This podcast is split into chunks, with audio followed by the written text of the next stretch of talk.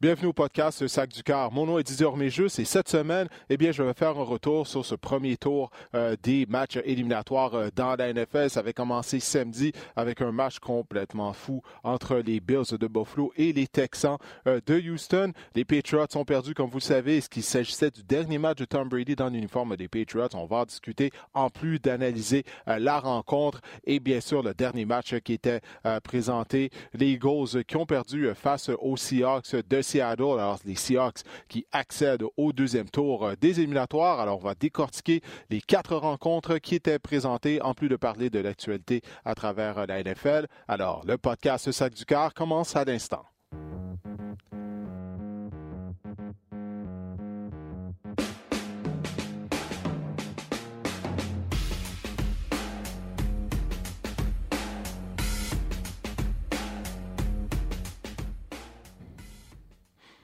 Alors, on va commencer, on va y aller en ordre chronologique. Finalement, le premier match qui était disputé de la ronde du Wild Card mettait aux prises les Bills de Buffalo aux Texans à Houston. Ça a été une victoire des Texans par la marque de 22 à 19.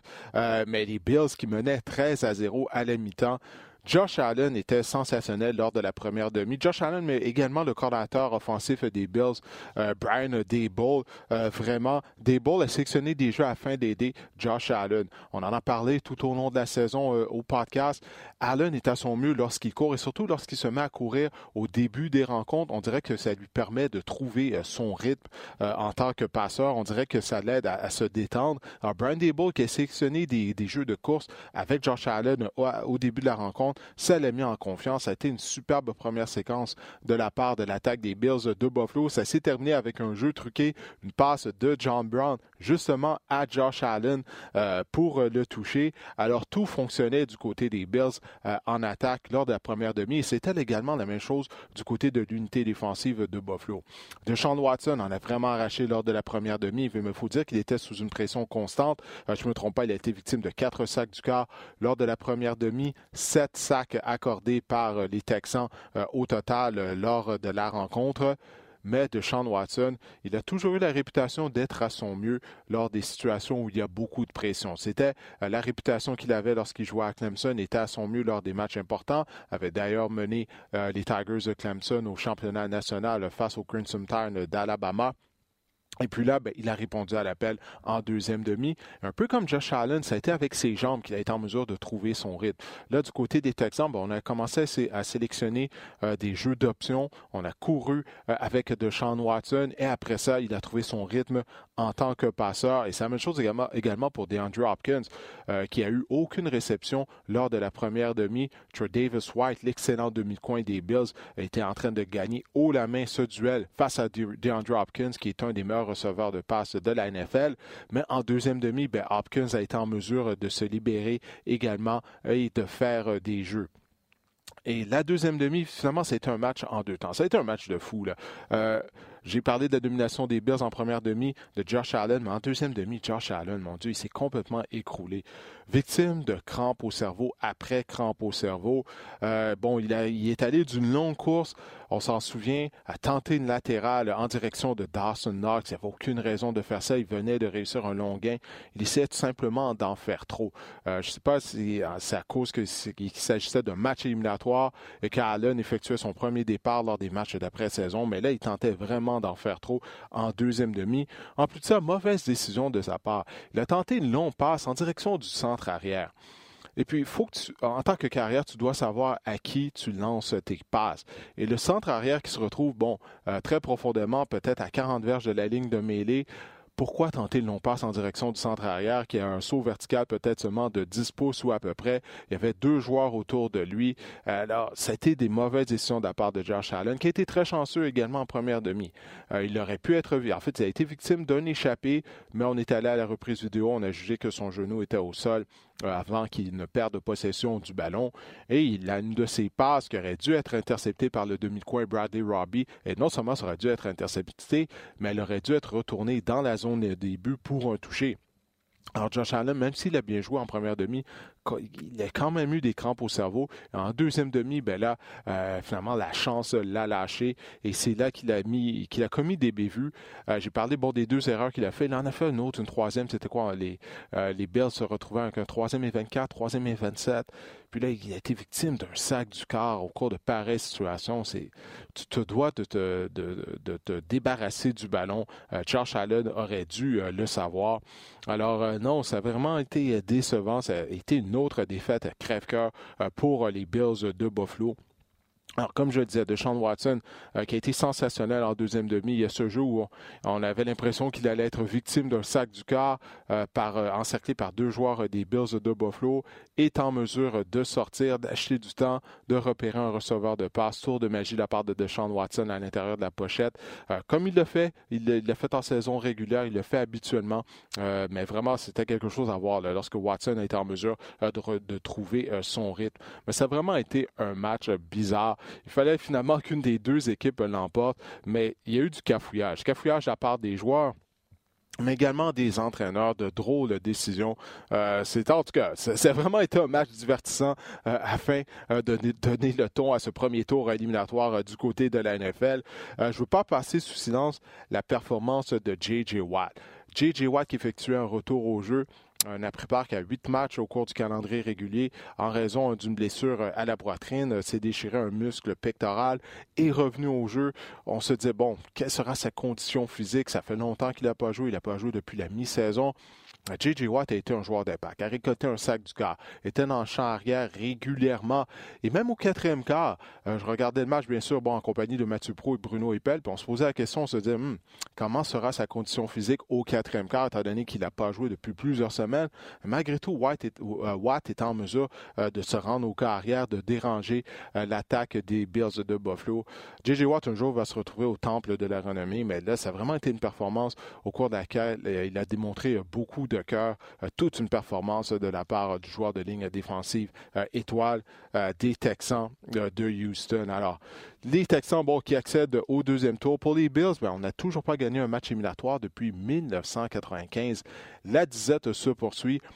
Mais pour la saison prochaine, c'est simple. Du côté des Bills, c'est est-ce que Josh Allen va pouvoir s'améliorer? S'améliorer en tant que passeur, s'améliorer au niveau de ses prises de décision parce qu'on on a une bonne équipe, on a une très bonne jeune équipe, on a une bonne défensive du côté euh, des Bills de Buffalo. Mais si on veut être en mesure de passer à la prochaine étape, ben, Josh Allen va devoir s'améliorer. Et puis ça, moi, je ne suis pas convaincu qu'il sera en mesure de le faire.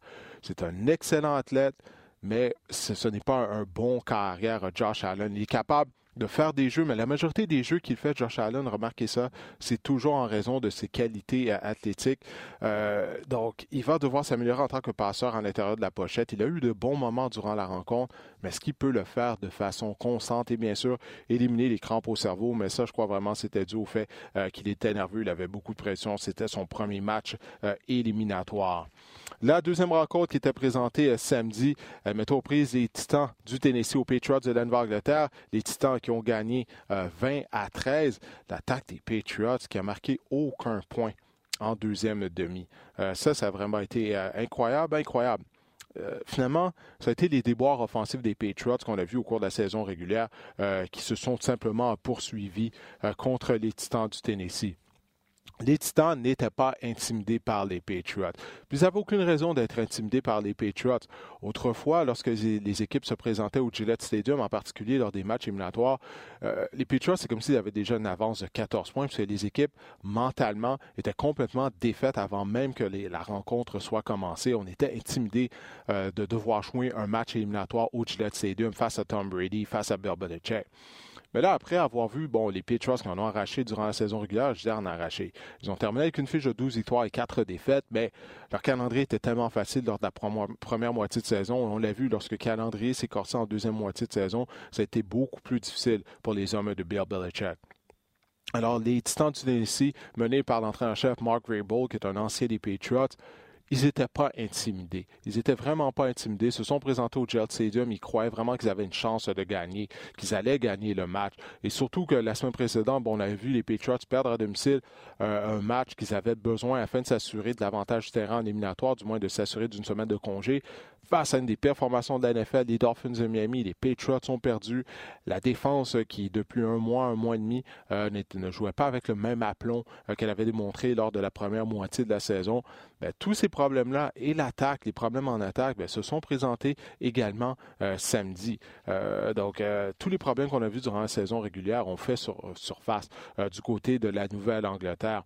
Les Patriots sont incapables ça, c'est un problème durant toute l'année. On est incapable de produire des jeux explosifs durant la rencontre. on en a parlé tout au long de la saison au podcast. C'est la raison pour laquelle on avait mis sous contrat Antonio Brown au début de la saison, euh, qu'on se croisait les doigts et qu'on espérait que Josh Gordon euh, allait retrouver la forme qu'il avait autrefois lorsqu'il portait les couleurs des Browns de Cleveland. C'est qu'on n'est pas en mesure d'aller chercher des gros morceaux de terrain du côté de l'attaque des Patriots. Les deux receveurs clairement en qui Brady avait confiance étaient Julian Edelman et James White, le porteur euh, de ballon. Mais encore là, ce ne sont pas des joueurs euh, explosifs. Et Edelman, bon, qui a échappé une passe, il reste environ 3 minutes 30 euh, au quatrième quart. Et Edelman avait une passe pour un premier essai et il a malheureusement échappé. Je ne veux pas critiquer Edelman parce que c'est un des receveurs les plus fiables que, que sur lequel Tom Brady peut miser. Mais la marque finale de 20 à 13, bon, elle est trompeuse. Brady qui a été victime d'une interception retournée pour un toucher. Mais donc, euh, principalement, les Titans n'ont marqué que 14 points en attaque. L'attaque des Titans n'a marqué que 14 points. Alors, lorsque tu n'accordes que 14 points euh, en défense, tu es supposé gagner le match. Et c'est là le problème des Patriots, c'est l'attaque. Parce que la défense, elle a fait le travail. Au bout du compte, oui, elle s'est fait passer sur le corps par Derrick Henry. Je vais en parler un peu plus en détail de Henry. Mais qu'est-ce qui compte, c'est le nombre de points accordés. Et on a accordé seulement 14 points du côté de l'attaque des Patriots, euh, du côté de la défense des Patriots plutôt. Euh, mais malgré tout, on n'a pas été capable de, gagner le match. Tout ça, ben, sans raison des déboires en attaque. On sait, on n'a pas euh, remplacé Rob Gronkowski, on en a parlé tout au long de la saison régulière, mais Gronkowski, il manque pas juste, il manquait à l'attaque des Patriots, pas juste en tant qu'il est rapproché, euh, qui est un excellent receveur de passe, mais il était également un excellent bloqueur, Gronkowski. Et ça, c'est un impact au niveau de l'attaque au sol des Patriots de la Nouvelle-Angleterre. Et en plus de ça, on a perdu les services de James Davlin, le centre arrière, euh, plus tôt cette saison. Donc, il manquait deux de nos meilleurs bloqueurs pendant la majorité de la saison. Ça, c'est une des raisons pour laquelle le sol des Patriots euh, cette année n'a pas été aussi bon qu'il avait été en deuxième moitié de saison l'année dernière et lors des matchs, éliminatoires qui ont mené à la conquête du Super Bowl. Alors, au bout du compte, les, Titans n'ont marqué que 14 points en attaque. Et malheureusement, ben, pour eux, les Patriots n'ont pas été capables de gagner la rencontre. Mais comme je le disais, il faut donner crédit aux Titans du Tennessee. Ils n'étaient pas intimidés et il, savait que s'il ne se battait pas, s'il ne commettait pas de bévue, il serait en mesure de gagner le match. S'il n'était pas victime d'erreurs non provoquées. Et le plan match était simple. C'était de courir avec Derrick Henry. Derrick Henry, son style est parfait pour les matchs du mois de janvier. On sait, c'est un gros porteur de ballon robuste, 250 verges, mais la ligne à l'attaque, le travail que la ligne à l'attaque des Titans a fait. Euh, la ligne à l'attaque des Titans a gagné la guerre des tranchées face au front défensif des Patriots de la Nouvelle-Angleterre et de devoir plaquer euh, Derek Henry pendant quatre quarts comme ça. Euh, c'est très difficile parce que peu importe la stratégie, peu importe que Bill Belichick est possiblement le meilleur coach en défense de l'histoire de la NFL, même si tu mets 7, 8 joueurs dans la boîte face à un porteur de ballon comme Derek Henry, Écoutez, là, physiquement, c'est difficile de plaquer. il est tellement gros, il est tellement robuste, tellement fort. On l'a vu tout au long de la rencontre. Et surtout que la ligne à attaque créait des brèches et ça faisait en sorte que Henry ben, attaquait la ligne d'engagement à pleine vitesse. Alors ça, là, ça devient impossible parce que du moment qu'il arrivait à pleine vitesse au niveau de la ligne à attaque, ben, c'est au moins un gain de 5 verges euh, pour euh, Derek Henry face à la défense des Patriots. Alors même si la stratégie qu'on utilise est bonne, mais Derrick Henry euh, peut fausser les données parce qu'il est tellement gros et rapide. C'est un peu comme, comme Lamar Jackson. On peut jouer de façon parfaite en défense contre Lamar Jackson, mais il va arriver à feinter le joueur qui arrive pour le faire plaquer, qui, va arriver pour le plaquer, et puis là, ça se transforme en un gain de 15-20 verges à part de Lamar Jackson. C'est un peu la même chose. On peut avoir la, stratégie parfaite du côté de l'unité défensive, on peut avoir tous les joueurs euh, dans les trous euh, au niveau euh, de leur destination, mais Henry est tellement gros, il va passer sur le corps euh, d'un joueur. Euh, le Lamar Jackson, naturellement, s'est fait en plus en, vitesse, en, finesse, mais Henry, c'est tout en puissance. Et puis ça, ça bousé complètement euh, notre plan de match. Alors, toute une performance de Derek Henry. encore une fois, finalement, ses statistiques, 34 courses, 182 verges et un touché pour le gros porteur de ballon du Tennessee. Et Ryan Tannehill, bon, il a été en mesure d'éviter les bévues. Il n'a pas connu un gros match, mais lorsqu'on a eu besoin de lui au quatrième quart, il a été capable de compléter deux passes qu'on avait vraiment besoin afin de convertir des troisièmes essais. Alors, on a bien joué défensivement euh, du côté des Titans du Tennessee. La meilleure équipe l'a emporté et c'est aussi simple que ça. Maintenant, on se transporte à la journée de dimanche la surprise. Hein? J'avais envoyé un sondage sur ma page euh, Twitter. J'avais demandé aux gens, bon, quelle équipe qu'ils croyaient qui allait, allait gagner le match entre les Vikings et les Saints. Et je me souviens bien, 91% des votes euh, des gens qui avaient voté euh, avaient choisi les Saints. Et moi aussi, je croyais que les Saints allaient être en mesure de l'emporter. Ils avaient l'avantage du terrain. J'ai 13 victoires et 3 défaites. Ils ont très bien terminé la saison régulière. Drew Brees jouait très bien. Les Vikings avec Kirk Cousins se sont présentés au Superdome. Ils ont été en mesure de l'emporter. Je dis avec Kirk Cousins, la pierre angulaire de l'attaque, Cousins a très bien joué. Mais ça a été vraiment la performance du porteur de ballon, Dalvin Cook. Le porteur de ballon, Dalvin Cook, et la ligne à attaque des Vikings du Minnesota. Encore une fois, comme les Titans du Tennessee, les Vikings ont gagné la guerre des tranchées. Avec leur ligne à attaque, mais également avec leur ligne défensive qui a été en mesure euh, de déranger euh, Drew Brees. Euh, et on n'a pas qu'à fouiller. Lorsqu'on s'est rendu près de la zone des buts du côté des Vikings du Minnesota, ben, on a converti nos présences en touchant. On a été 3 en 4 dans le red zone à l'intérieur de la ligne de 20 dans le territoire des euh, Saints de la Nouvelle-Orléans. Au total, euh, les Vikings ont gagné 160 verges au sol. Dalvin Cook ainsi que Alex Madison ont connu de bons matchs du côté de l'attaque des Vikings. Mais ça en vient à trois choses. Parce que, bon, on va se transporter à la fin de la rencontre, bien sûr, le toucher de Carl Rudolph. Premièrement, ce n'est pas la raison pour laquelle les Saints ont perdu ce match-là. Je sais que les Saints se sont fait avoir, OK, bon, par les arbitres encore une fois, parce que Rudolph, oui, il a utilisé son bras afin de créer de la séparation il aurait dû avoir une pénalité pour obstruction euh, sur Carl Rudolph. Selon moi, il n'y a aucun doute là-dessus parce qu'on le voit en, poussant le demi-défensif, il crée de la séparation, il crée de l'espace afin de réussir la réception. Avant même la mise en jeu du ballon, toutefois, dès qu'on a vu Rudolph se positionner, ben, on savait qu'est-ce qui s'en venait. On savait qu'on allait tenter euh, un fade, comme on dit, en direction de Carl Rudolph. Pourquoi? Parce que c'est un des jeux favoris qu'on a utilisé du côté des Vikings tout au long de la saison lorsqu'on était près de la zone début. Carl Rudolph, c'est un gros, il est rapproché à 6 pieds 6 pouces. On laisse un contre un face à demi de coin. Puis à cause de son physique, on anticipe qu'il sera en mesure de gagner euh, sa bataille, d'aller chercher le ballon au plus haut point. Mais du côté des Saints, c'est comme ça, on n'était pas prêt, on ne savait pas qu'est-ce qui s'en venait. Je regardais le match avec Bruno Eppel. Dès que Rudolph s'est positionné, on se disait, on savait qu'est-ce qui allait arriver, puis on n'était pas prêt du côté euh, des Saints de la Nouvelle-Orléans. Alors, mais encore une fois, on n'a pas perdu ce match-là euh, du côté des Saints à cause de ce jeu-là. Parce que, premièrement, Drew Brees, il faut le dire, Drew Brees n'a vraiment pas connu un bon match. Selon moi, Drew Brees, il a choqué hier. L'interception dont il a été victime, non pas santé en direction de Ted Ginn, il a forcé la note. Ça, ça s'est passé en première demi. C'était plutôt au cours de la rencontre, mais il a forcé la note. Drew Brees qui tentait de trop en faire tout au long de la rencontre. Il n'avait pas besoin de lancer cette passe-là. Vraiment, Ted Ginn ne s'était pas défait de son couvreur. Et pas juste ça, il y avait deux couvreurs, en fait. On avait utilisé deux joueurs afin de couvrir Ted Ginn. Donc ça, c'était vraiment Drew Brees qui tentait de trop en faire. Ensuite de ça, l'échappée dont il a été victime. Taysom Hill avait connu toute une séquence. Faut que je parle de Taysom Hill. Taysom Hill, je ne crois pas, crois pas qu'il y ait personne qui n'aime pas le voir jouer. Euh, il est employé à toutes les sauces sur les unités spéciales en tant que porteur de ballon, carrière, receveur. Il a connu un fort match et il jouait tellement bien qu'à un certain moment, Sean Payton le laissait sur le terrain dans toutes les formations. Euh, là, là c'était pas juste de l'utiliser bon pendant un ou deux jeux puis il retournait au banc. Là, en deuxième demi, on l'a gardé sur le terrain constamment parce que là, on parle d'un match sans lendemain et Taysom Hill avait un impact. Alors qu'il serait une séquence au cours de laquelle il a couru avec le ballon, il a complété une passe euh, et il a fait un bloc sur le toucher euh, à la fin de la séquence. Ça, c'était en première demi. Il était tout à fait sensationnel et il, est, il a été également sensationnel en deuxième demi. Il y a eu une autre séquence où Taysom Hill euh, dominait la rencontre. Puis là, Drew Brees s'est amené sur le terrain. Qu'est-ce qu'il a fait? Il a été victime d'un échappé. Et ça, comme je disais, c'est un autre exemple euh, qui démontre à quel point Drew Brees tentait de trop en faire. Parce que là, il allait être victime d'un sac. Le joueur l'avait dans ses mains, puis Drew Brees a tenu le ballon à une main, tenait le ballon à une main, je ne sais pas à quoi qu'il pensait.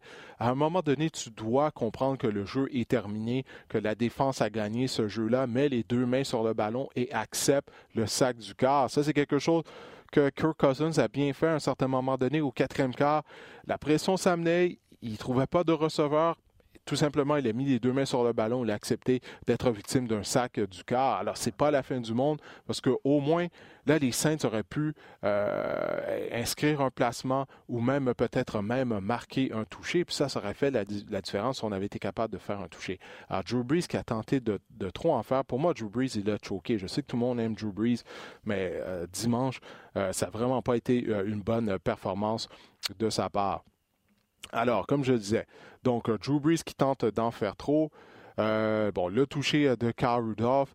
Mais avant tout ça, encore une fois, une autre chose qui a, coûté le match au sein de la Nouvelle-Orléans, décision, en fait, pas décision, euh, le manque de décision de la part de Sean Payton.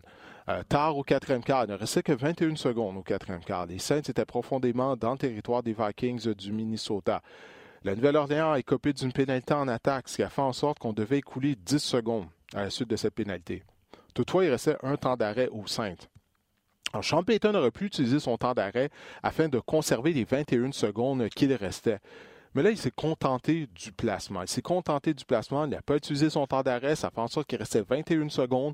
Donc, on est allé avec euh, le placement qui a créé l'égalité et envoyé le match en prolongation.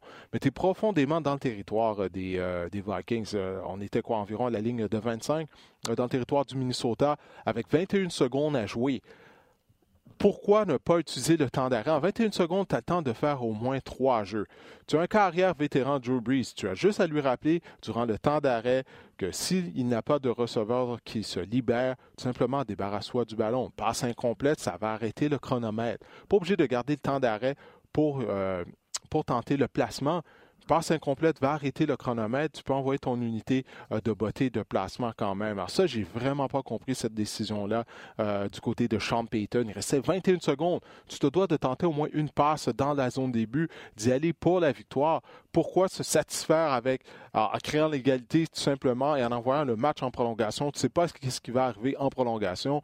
Alors on a les Saints ont que qu'à blâmer pour cette défaite malgré la mauvaise décision des arbitres sur le toucher de Carl Rudolph, ça n'aurait jamais dû en venir en ça. Les Saints auraient dû euh, trouver un moyen de gagner le match avant ça.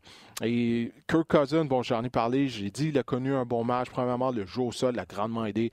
Le plan match était simple du côté des Vikings, on l'a vu. On voulait utiliser Darwin Cook, le jeu au sol, la ligne en attaque a donné le ton. Euh, comme je le disais, la ligne défensive, euh, Daniel Hunter, Everson Griffin, qui a connu tout un match. Il était constamment dans le charrière en train de déranger Drew Brees. Il a réussi un sac du quart, euh, notamment. mais vraiment, la ligne à attaque a donné le ton avec le jeu au sol et Darwin Cook. Alors moi, j'ai l'impression que ça permet à Kirk Cousins, premièrement, d'être plus détendu, et puis là, je crois qu'il a réalisé qu'il n'était pas obligé d'essayer de trop en faire, justement, comme je le disais. Euh, il, a, accepté d'être victime d'un sac au quatrième quart, ce qui était la bonne décision et il a complété une passe qui a été tout à fait sensationnelle à Adam Thielen. La, passe était parfaite directement dans les mains de Thielen à la porte de la zone début et ça, ça a mené au deuxième toucher de la rencontre. Euh, de, de, Cook, si je me souviens bien. Alors, euh, oui, ça a vraiment été un bon match en attaque. Également, les passes pièges qu'on a utilisés du côté de l'attaque des Vikings du Minnesota et Darwin Cook qui est excellent. Et les Vikings, il mettait le ballon en jeu très rapidement également au cours de la rencontre afin justement que la foule ne devienne pas un facteur afin de déranger leur attaque. Alors on avait un bon plan de match afin de négocier avec la foule euh, du Superdome euh, avec les passes pièges et en mettant le ballon euh, en jeu très rapidement. Alors les Vikings du Minnesota, ça a vraiment été une belle performance, une grande surprise. Moi je croyais vraiment que les Saints allaient l'emporter. Mais Habituellement, lors des rondes éliminatoires, des deux premières rondes éliminatoires, il y a toujours une surprise. Il y a toujours un match que tout le monde se dit Ah, ça, c'est sûr que cette équipe-là va gagner. Puis c'est pas le cas. Alors, c'est ce qui s'est produit avec cette victoire des Vikings contre les Saints. Finalement, marque finale 26 à 20, oui, pour les Vikings du Minnesota en prolongation contre les Saints de Nouvelle-Orléans. Dans le quatrième et dernier match de ce premier tour éliminatoire de la NFL, eh bien, les Seahawks de Seattle ont gagné 17 à 9 contre les Eagles. écoutez, c'est simple. Hein, pour les Eagles, on a perdu le service de Carson Wentz tôt dans le match. Wentz a tenté seulement quatre passes avant de quitter la rencontre victime d'une commotion cérébrale. Euh, Devin Clowney euh, qui l'a frappé pendant qu'il chutait au sol. Moi, je crois qu'il aurait dû avoir une pénalité, surtout qu'il a frappé avec son casque en arrière du casque euh, de Carson Wentz. Mais bon, il n'y a même pas eu de pénalité sur le jeu. C'est rendu coutume du côté de la NFL maintenant les arbitres qui grattent plusieurs jeux alors, Wentz a quitté la rencontre, n'est pas revenu dans le match, remplacé par Josh McCown. Euh, McCown a fait qu'est-ce qu'il pouvait en position de carrière. Âgé de 40 ans, c'est quand même une belle histoire pour Josh McCown, âgé de 40 ans et il participe aux éliminatoires pour la première fois de sa carrière. Après 17 saisons, finalement, il a, il a pu jouer lors d'un match éliminatoire. Il était d'ailleurs très émotif euh, avant le match. Mais pour les Eagles de Philadelphie, on est allé aussi loin qu'on pouvait avec cette formation qui était complètement, mais complètement décimée par des blessés, en particulier en attaque, au niveau de la ligne offensive, position porteur de ballon. Bon, Jordan Howard n'était pas là. Euh, Miles Sanders jouait blessé. Receveur de passe, Alshon Jeffrey, sa saison est terminée depuis plusieurs semaines de Sean Jackson qu'on n'a pas vu euh, au jeu depuis la deuxième semaine d'activité. Puis là, Carson Wentz, c'était la blessure qui ne pouvait pas arriver. Parce que lorsque tu as ton carrière de concession, tu as toujours une chance de gagner. On l'a vu avec Wentz. Hein. lors du dernier quart de la saison régulière, était en mesure de transporter les Eagles en éliminatoire, euh, malgré le fait euh, que, comme je disais, l'attaque, il manquait plusieurs joueurs importants du côté de l'attaque. Mais là, de perdre Carson Wentz, c'était toujours, c'était tout simplement trop à surmonter pour les Eagles de Philadelphie, mais qui n'ont vraiment pas à rougir. Mais ça, c'est une mauvaise nouvelle, par contre, pour les Seahawks de Seattle, selon moi. Euh, ça a tout pris pour battre les Eagles de Philadelphie. On a gagné 17 à 9. Les Eagles, euh, tard dans le match, avaient la chance, avec un touché suivi d'un converti de deux points, de créer l'égalité 17 à 17. Alors, du côté des Seahawks de Seattle, on n'a pas été capable de dominer, pas juste l'équipe B, mais l'équipe C euh, des Eagles de Philadelphie. Mais il faut dire qu'on est très amoché également du côté des Seahawks de Seattle. Alors, euh, ce qu'on retient, ben, ça a été la performance, bien sûr, du receveur de passe DK Metcalf. Euh, Metcalf, euh, qui a établi un record de la NFL avec 7 réceptions, bonnes pour 160 verges, un touché, c'est 160 verges par voie de réception. Ben, c'est une nouvelle marque, un nouveau record de la NFL pour un joueur à son tout premier match éliminatoire, pour un joueur recru qui fait ses débuts, ses débuts en éliminatoire. Alors, toute une performance de sa part, mais comme je le dis, les Eagles euh, étaient tout simplement décimés euh, par les blessures. Alors, on a fait ce qu'on avait à faire du côté des Seahawks de Seattle, mais ça loin d'avoir été une victoire convaincante de la part de, Seattle. ça, il n'y a aucun doute là-dessus. Alors, ça, ça fait en sorte que la table est mise pour le deuxième tour éliminatoire. Bien sûr, tout ça, va commencer samedi prochain avec les Vikings du Minnesota qui seront à San Francisco pour y affronter les 49ers. Euh, moi, j'ai bien hâte de voir euh, ce match-up parce qu'on a notre recette maintenant. du côté des Vikings, on reconnaît que notre identité se doit de courir avec le ballon d'abord euh, et avant tout afin de mettre en confiance Kirk Cousins. Mais les Niners vont être reposés. Hein. Les Niners qui semblent être vraiment être une des meilleures équipes de la NFL tout au long du calendrier régulier. Euh, mais on ne peut pas prendre à légère les Vikings. Le fait qu'ils ont été en mesure d'aller au Superdome dans un des, stades les plus hostiles euh, et de l'emporter contre les Saints, ce qui pourront gagner deux matchs de suite maintenant, aller à San Francisco et l'emporter, moi je vais choisir les Niners euh, afin de l'emporter. Euh, mais en tout cas, on a bien de voir ça, mais je pense que les, Niners, leur rouleau compresseur va passer sur les Vikings du Minnesota. Après ça, ben, samedi euh, en soirée, les Titans du Tennessee qui vont rendre visite aux Ravens de Baltimore. Les Ravens qui aussi seront bien reposés. le Mar Jackson et compagnie Écoutez, Tennessee, ça a été une belle victoire face aux Patriots de la Nouvelle-Angleterre. Euh, mais encore une fois, les Titans n'ont marqué que 14 points. Une fois que si on enlève, comme je le disais, l'interception euh, retournée pour un toucher, on a marqué seulement 14 points. Face aux euh, Ravens de Baltimore, même 20 points, c'est pas suffisant. Alors, je ne crois pas que la défense des Titans sera en mesure de ralentir le Mar Jackson et compagnie. Ça, ça va, ce match-là va avoir lieu samedi soir à 20h15. Dimanche, les Texans de Houston seront à Kansas City contre les Chiefs. Les Chiefs devraient gagner ce match-là si Andy Reid ne vient pas tout bousiller. Andy Reid a un historique lors des matchs éliminatoires. Très souvent, il devient tellement unidimensionnel, il oublie de courir avec le ballon. Puis ça, ça met son équipe dans le pétrin. Puis la façon dont il gère les fins de match également. Mais je ne crois pas que le match va être serré. Parce que les Texans de Houston ont une tertiaire qui est vraiment très suspecte. Pat Mahomes, euh, va être frais dispo. Ça va être la même chose pour Tyreek Hill et compagnie. Et je cache pas que j'ai un parti pris. J'aimerais voir les Chiefs de Kansas City participer au Super Bowl en raison euh, de Laurent euh, Duvernay tardif. Bien sûr, ça serait bien de voir un Québécois avoir la chance de mettre la main sur le trophée Vince Lombardi. Le match va avoir lieu au Arrowhead Stadium où c'est très bruyant. Alors Houston, je vois pas comment Houston pourrait aller là et l'emporter. Et après ça, ben, le quatrième et dernier match du deuxième tour éliminatoire mettra aux prises les Seahawks de Seattle qui seront à Green Bay pour y affronter les Packers. Comme je le disais tout à l'heure, les Seahawks et les Eagles étaient deux des équipes les plus amochées qui se sont euh, affrontées. Ça a tout pris pour que les Seahawks soient en mesure de gagner ce match-là. Euh, moi, je crois vraiment que les Packers euh, devraient être capables de l'emporter haut la main. Finalement, je choisis les quatre équipes à domicile, les quatre favoris. Donc, les quatre favoris, c'est certain que c'est pas ça qui va arriver. Parce que, comme je l'ai dit tout à l'heure, il y a toujours une surprise lors euh, lors, euh, lors d'une des rondes éliminatoires. Généralement, la règle générale, il y a une surprise.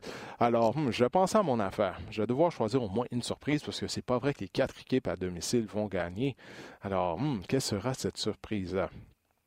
Pourtant, lorsque je regarde ça, il me semble que c'est clair. Les quatre équipes à domicile sont vraiment, bon, naturellement les meilleures. Ils ont eu des semaines de congé. Mais moi, les Vikings, est-ce que les Vikings pourraient causer une surprise? Aller à San Francisco, ça reste à voir. On est juste lundi, j'ai le temps d'y penser. Euh, les matchs éliminatoires vont juste avoir lieu euh, samedi. Alors écoutez, on a fait le tour de ce premier tour éliminatoire de cette première ronde des matchs éliminatoires de la NFL. Alors écoutez, j'espère que cet épisode du podcast Le Sac du Car vous a plu. On se reparle lundi prochain alors qu'on saura quelles seront les équipes qui vont s'affronter lors euh, des finales d'association du côté de l'américaine, de la nationale. Ça va vite, là. il reste plus beaucoup de matchs de football à la saison de la NFL.